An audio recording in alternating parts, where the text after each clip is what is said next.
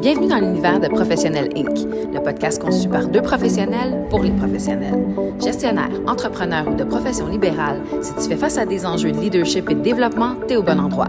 Alors que tu sois sur la route, au gym ou entre deux meetings, monte le volume et laisse nos discussions t'inspirer à te propulser. Bonne écoute! Bonjour et bienvenue sur Professionnel Inc. Aujourd'hui, mardi 27 juin, j'espère que vous avez passé un beau long week-end de la Saint-Jean et que vous en avez profité pour vous reposer. Aujourd'hui, on est euh, ensemble sans être ensemble. Bonjour Annie à distance. Allô Cathy, ça va bien? Ça va super bien. Passer un beau long week-end de ton côté? Oui, puis je suis déjà prêt pour le prochain. C'est la fête du Canada qui s'en vient. Oui, tout à fait. Donc, euh, deux beaux longs week-ends pour se ressourcer et euh, amorcer l'été en beauté. Aujourd'hui, chers auditeurs, chères auditrices, on vous a préparé un épisode euh, qui est évidemment en ligne directe avec ça, ce dont on a discuté dans les dernières semaines et on vous l'a déjà mentionné lors du dernier épisode. On va vous entretenir du choix approprié des médias en communication pour rendre vos communications plus efficaces et aussi plus appropriées parce que le choix du média fait en sorte que votre communication va prendre euh, parfois une toute autre direction. Oui, puis si on y va euh, d'un point de vue professionnel, OK, de, au niveau de la communication avec euh, des clients ou même avec des collègues de travail, avec des patrons, des employés, euh, on se le dira pas, là, de plus en plus, c'est la culture du email. Et là, c'est un fléau. Il y a de plus en plus de courriels. Les boîtes euh, de réception de courriels sont complètement pleines. Et euh, passer à travers ça de façon régulière devient quasiment un emploi à temps plein. Donc, qu'est-ce qu'on fait? Comment on peut choisir le bon média? Quand on le fait verbal, quand le fait-on de façon écrite? Euh, est-ce que des fois on utilise les, réseaux sociaux? Euh, qu'est-ce qui est approprié? Dans quel type de situation? Donc, les premiers conseils à ce niveau-là, Cathy, euh, bien sûr connaître son public et s'assurer d'avoir ciblé l'objectif à atteindre. Qu'est-ce que vous voulez passer comme message? Hein?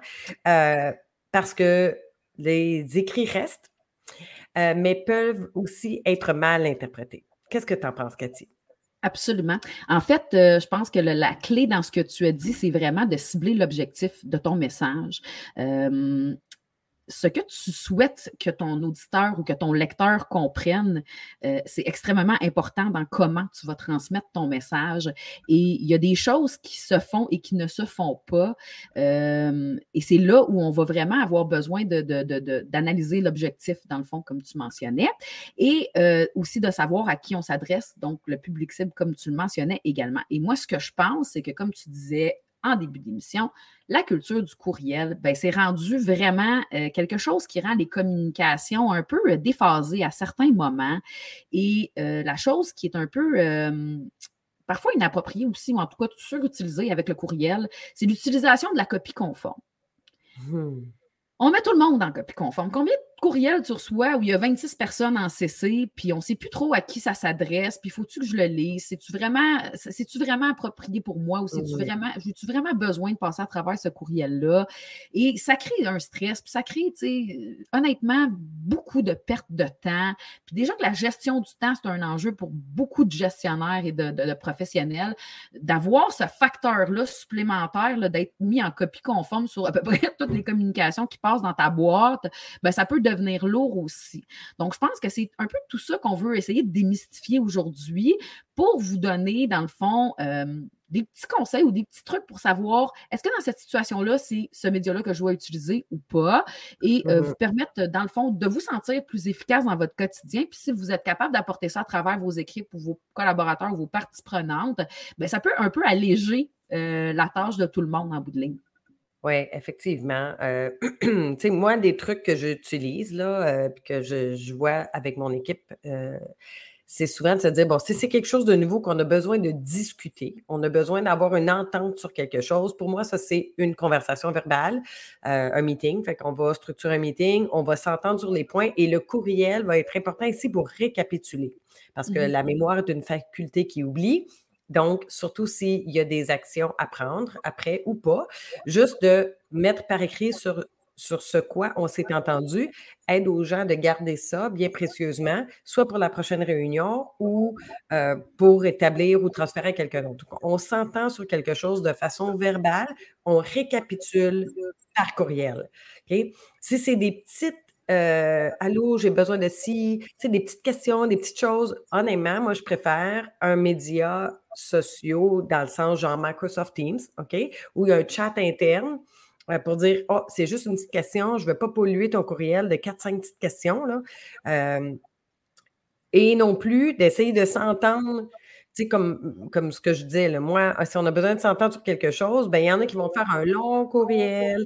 Là, les gens posent les questions. Là, c'est des reply all, répondre à tous de façon démesurée. Et là, on finit plus. Là, OK? Ben, c'est là que ça devient un peu lourd à gérer. Le reply to all, puis là, euh, pour, pour une simple petite question, tu vas te ramasser avec 7, 8, 10 courriels dans ta boîte. C'est du temps. C'est du temps qu'on n'a pas à gérer, tu sais. Alors que tu aurais juste pu. Euh, ben, le chat interne, j'adore l'idée du chat interne. Moi, c'est sûr que ça, ça dépend de la grosseur de ta boîte. Le chat interne, tu ne l'as pas tout le temps, tu sais, dépendamment du nombre de personnes avec qui tu travailles. Mais moi, c'est quelque chose que j'utilise vraiment beaucoup avec, euh, mettons, mon adjointe personnellement. On, va vraiment beaucoup échanger par justement le chat de, de MS Teams. Nous, on utilise Teams au bureau. Puis, sérieusement, ça nous permet de couper les communications puis de justement pas engorger la boîte courriel pour des questions. Donc, quand on parle d'une question qui n'a pas besoin d'avoir un écrit conservé nécessairement parce que tu n'auras pas à t'y référer sans arrêt, bien, le chat est extrêmement approprié, effectivement, dans ces cas-là. Donc, je trouve que c'est un très bel exemple.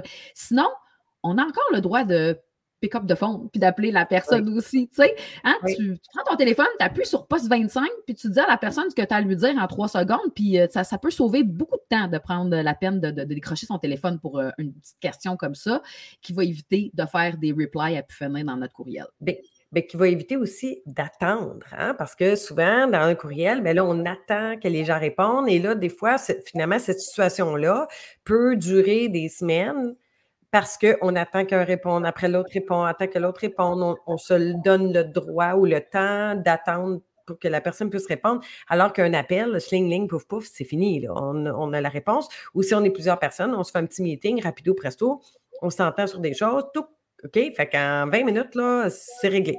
Fait sauf que moi, du, côté verbal, euh, ma prochaine recommandation, c'est vraiment le ton de la situation.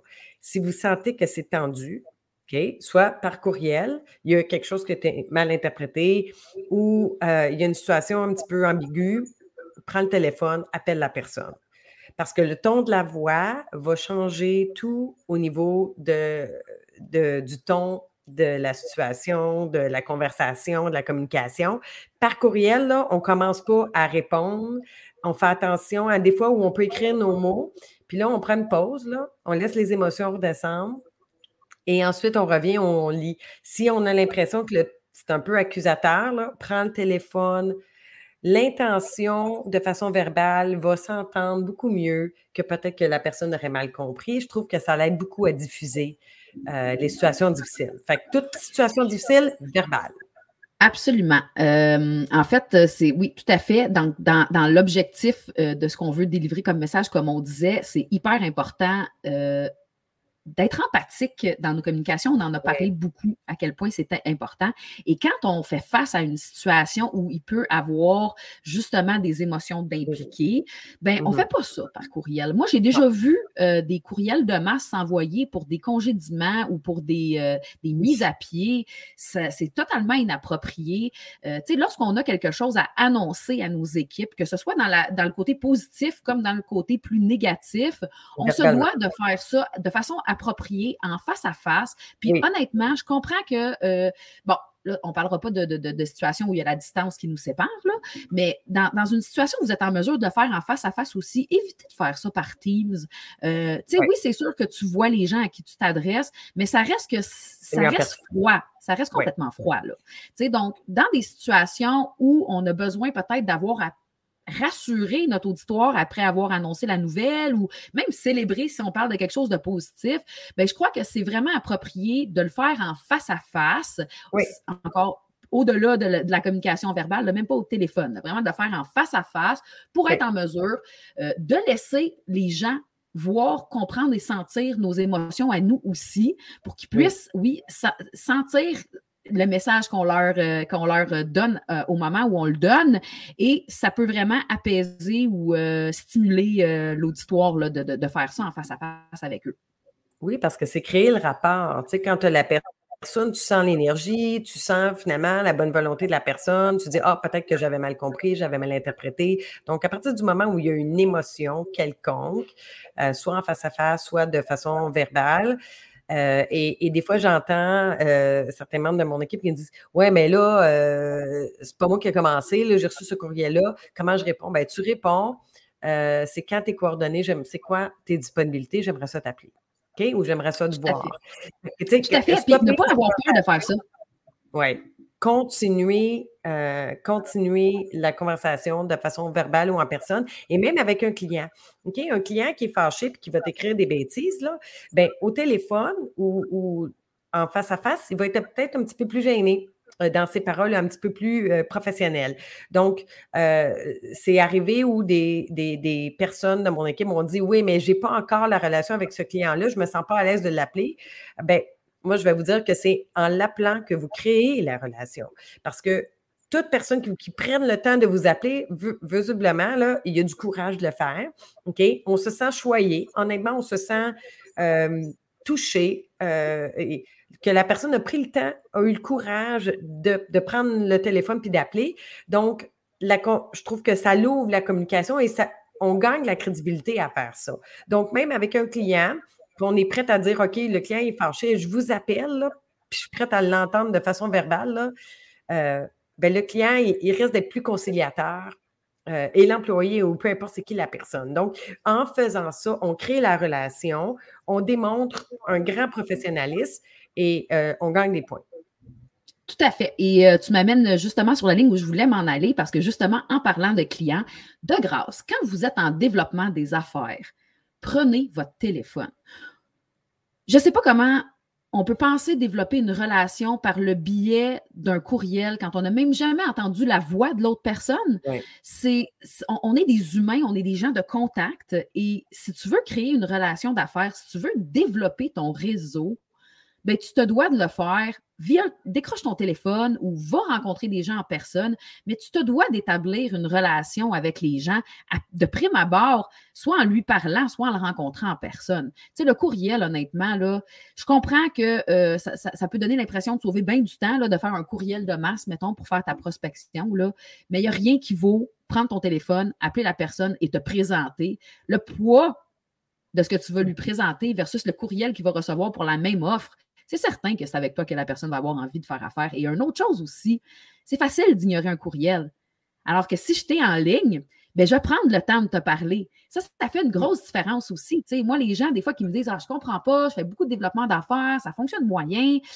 Mais ma première question, c'est toujours c'est quel média est-ce que tu utilises pour faire ton développement des affaires? Parce que si mm-hmm. tu me dis que tu envoies du courriel de masse et que les gens ne te répondent pas, ben moi, je vais te dire que c'est bien facile de peser sur Delete. Alors que si je décroche mon téléphone parce que tu m'appelles, ben je pas raccrocher l'appareil, je vais prendre le temps au moins de t'écouter, tu sais. Et peut-être que tu sauras, de par ta personnalité à travers mon, appareil, te rendre assez intéressant pour que j'aie le goût d'aller voir un peu plus loin t'es qui puis qu'est-ce que tu fais. Oui, c'est de créer la relation, comme on disait tout à l'heure. Aussi, même pour ceux qui sont à la recherche d'emploi, si vous faites juste envoyer votre CV à la boîte générale de, des ressources humaines, il risque de passer dans la liste. Puis souvent, c'est que les gens prennent seulement les premiers CV, puis le vôtre, il, il, va probablement même pas être considéré, même pas être vu. Par mmh. contre, quand vous prenez le temps, par exemple, de cibler le, titre de la personne à qui vous pourriez vous rapporter, bien là, vous allez euh, lui envoyer un petit message personnalisé sur LinkedIn, qui est un site d'un média social professionnel ben, ça démontre du courage, de l'audacité, puis il va dire hum, cette personne-là, a de l'audace, j'ai comme envie. Son CV, c'est lequel, là? Ben, peut-être que ça peut vous aider à avoir une entrevue. Fait que la même chose avec des clients, la même chose à l'interne. Ayez l'audace de vous présenter, de montrer votre énergie, de montrer qui vous êtes. C'est pas un petit courriel là, bien professionnel avec des mots tout bien choisis que vous avez pris des heures à relire, relire, relire.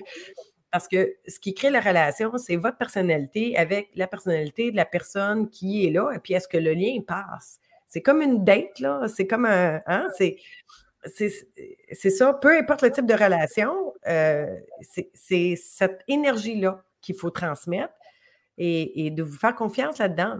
Les gens vont vous acheter vous. Tout à fait. Puis pour la suite des choses, après, on peut y aller par courriel. C'est là où le courriel devient approprié. On a eu cette première relation-là, on, on, a appris à, se connaître ou à développer une petite relation. Et là, après ça, pour, pour certains suivis, tout ça, ça peut devenir approprié. Comme tu le mentionnais, quand tu as besoin de garder des traces, ça peut être tout à fait approprié. Mais vraiment, assurez-vous que si vous avez besoin de démontrer soit votre personnalité ou soit de l'émotivité, ben, ça doit absolument être fait en personne. Et là, j'aimais où tu nous amenais à la fin euh, de, ce que tu mentionnais euh, par rapport aux médias sociaux. Donc, mmh choisir les médias sociaux pour communiquer, ça peut également être approprié. Euh, mettons, justement, dans le cadre, on parlait du développement d'affaires. Tu, tu peux faire une première approche, mettons, sur LinkedIn avec quelqu'un Mmh et là, si la personne euh, accepte ton invitation, prends ton téléphone, l'appeler et là, essayer d'entamer cette relation-là. Tu as déjà fait une première approche, ça te donne une ouverture pour commencer une conversation de façon verbale si, mettons, c'est un malaise pour toi de, faire du développement d'affaires par téléphone. Mmh mais au moins, tu vas avoir. Euh, tu vas avoir eu cette première approche, mais au moins, par la suite, tu vas pouvoir te présenter de façon verbale à la personne, puis entamer une vraie relation avec elle. Mais l'utilisation des médias sociaux à outrance, en croyant qu'en envoyant des messages, des messages, des messages, sans jamais essayer de prendre connaissance euh, de qui est la personne en vrai, ça mène ou ça mène. moi, j'aime beaucoup souvent euh, envoyer une première invitation et lorsque la personne me répond, ben, lui demander OK, est-ce qu'on pourrait se, se, céduler, mettons, une rencontre Teams, un 15 minutes, j'aimerais me présenter à vous. Puis comme ça, ben, il y a un visuel, on s'est déjà vu sur photo, mais là, on se crée un visuel, on discute de vive voix. Euh, mm-hmm. Ça permet de ressentir si l'autre personne a une ouverture à ce qu'on fait ou à ce qu'on lui présente également. Donc, tu sais, ça peut vraiment apporter loin de faire la petite introduction via ton média euh, sociaux, puis par la suite de continuer ça euh, avec une réunion, soit en personne, soit via un Teams. Oui, j'aime ça. Je veux faire, euh, je veux rebondir sur le Teams à l'interne.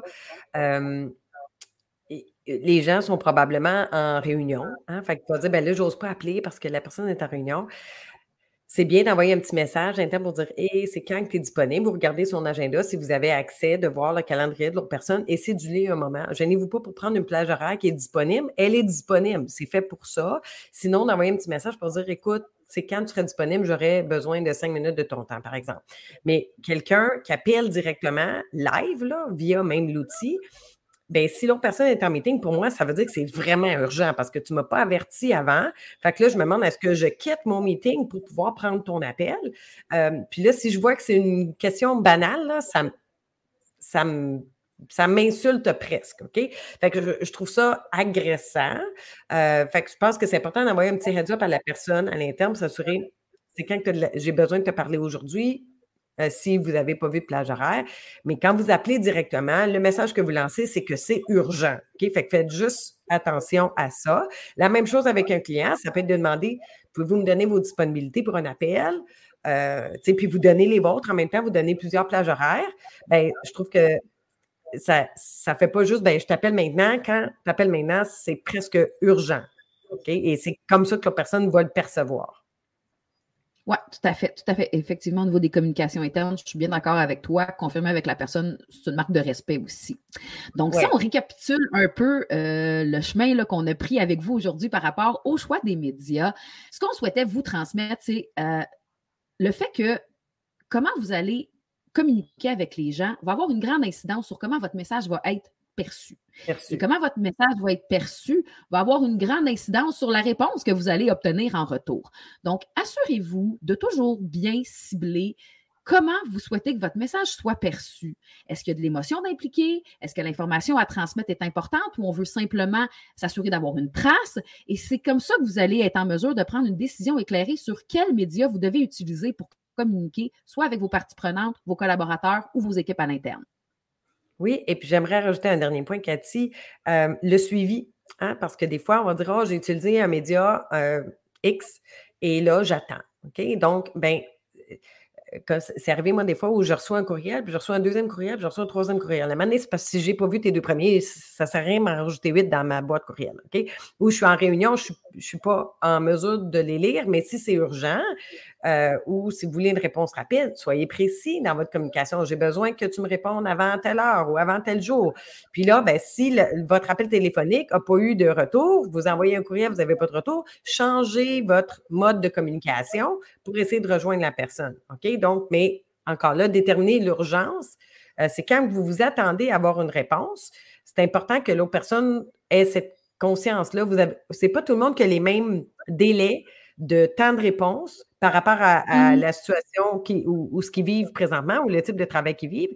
Donc, c'est important de, de le préciser. Soyez pas gênés absolument tout à fait raison. Et la semaine prochaine, on va vous entretenir de la communication non verbale, euh, qui, mm. dans le fond, euh, est un peu en lien avec ce qu'on vient de dire, parce que la communication non verbale sur un courriel, elle n'est pas existante, alors que lorsque vous avez un message important et que vous souhaitez qu'il soit bien compris, la façon dont votre non verbal va parler va avoir une grande incidence également sur la compréhension et sur l'impact que ça va avoir.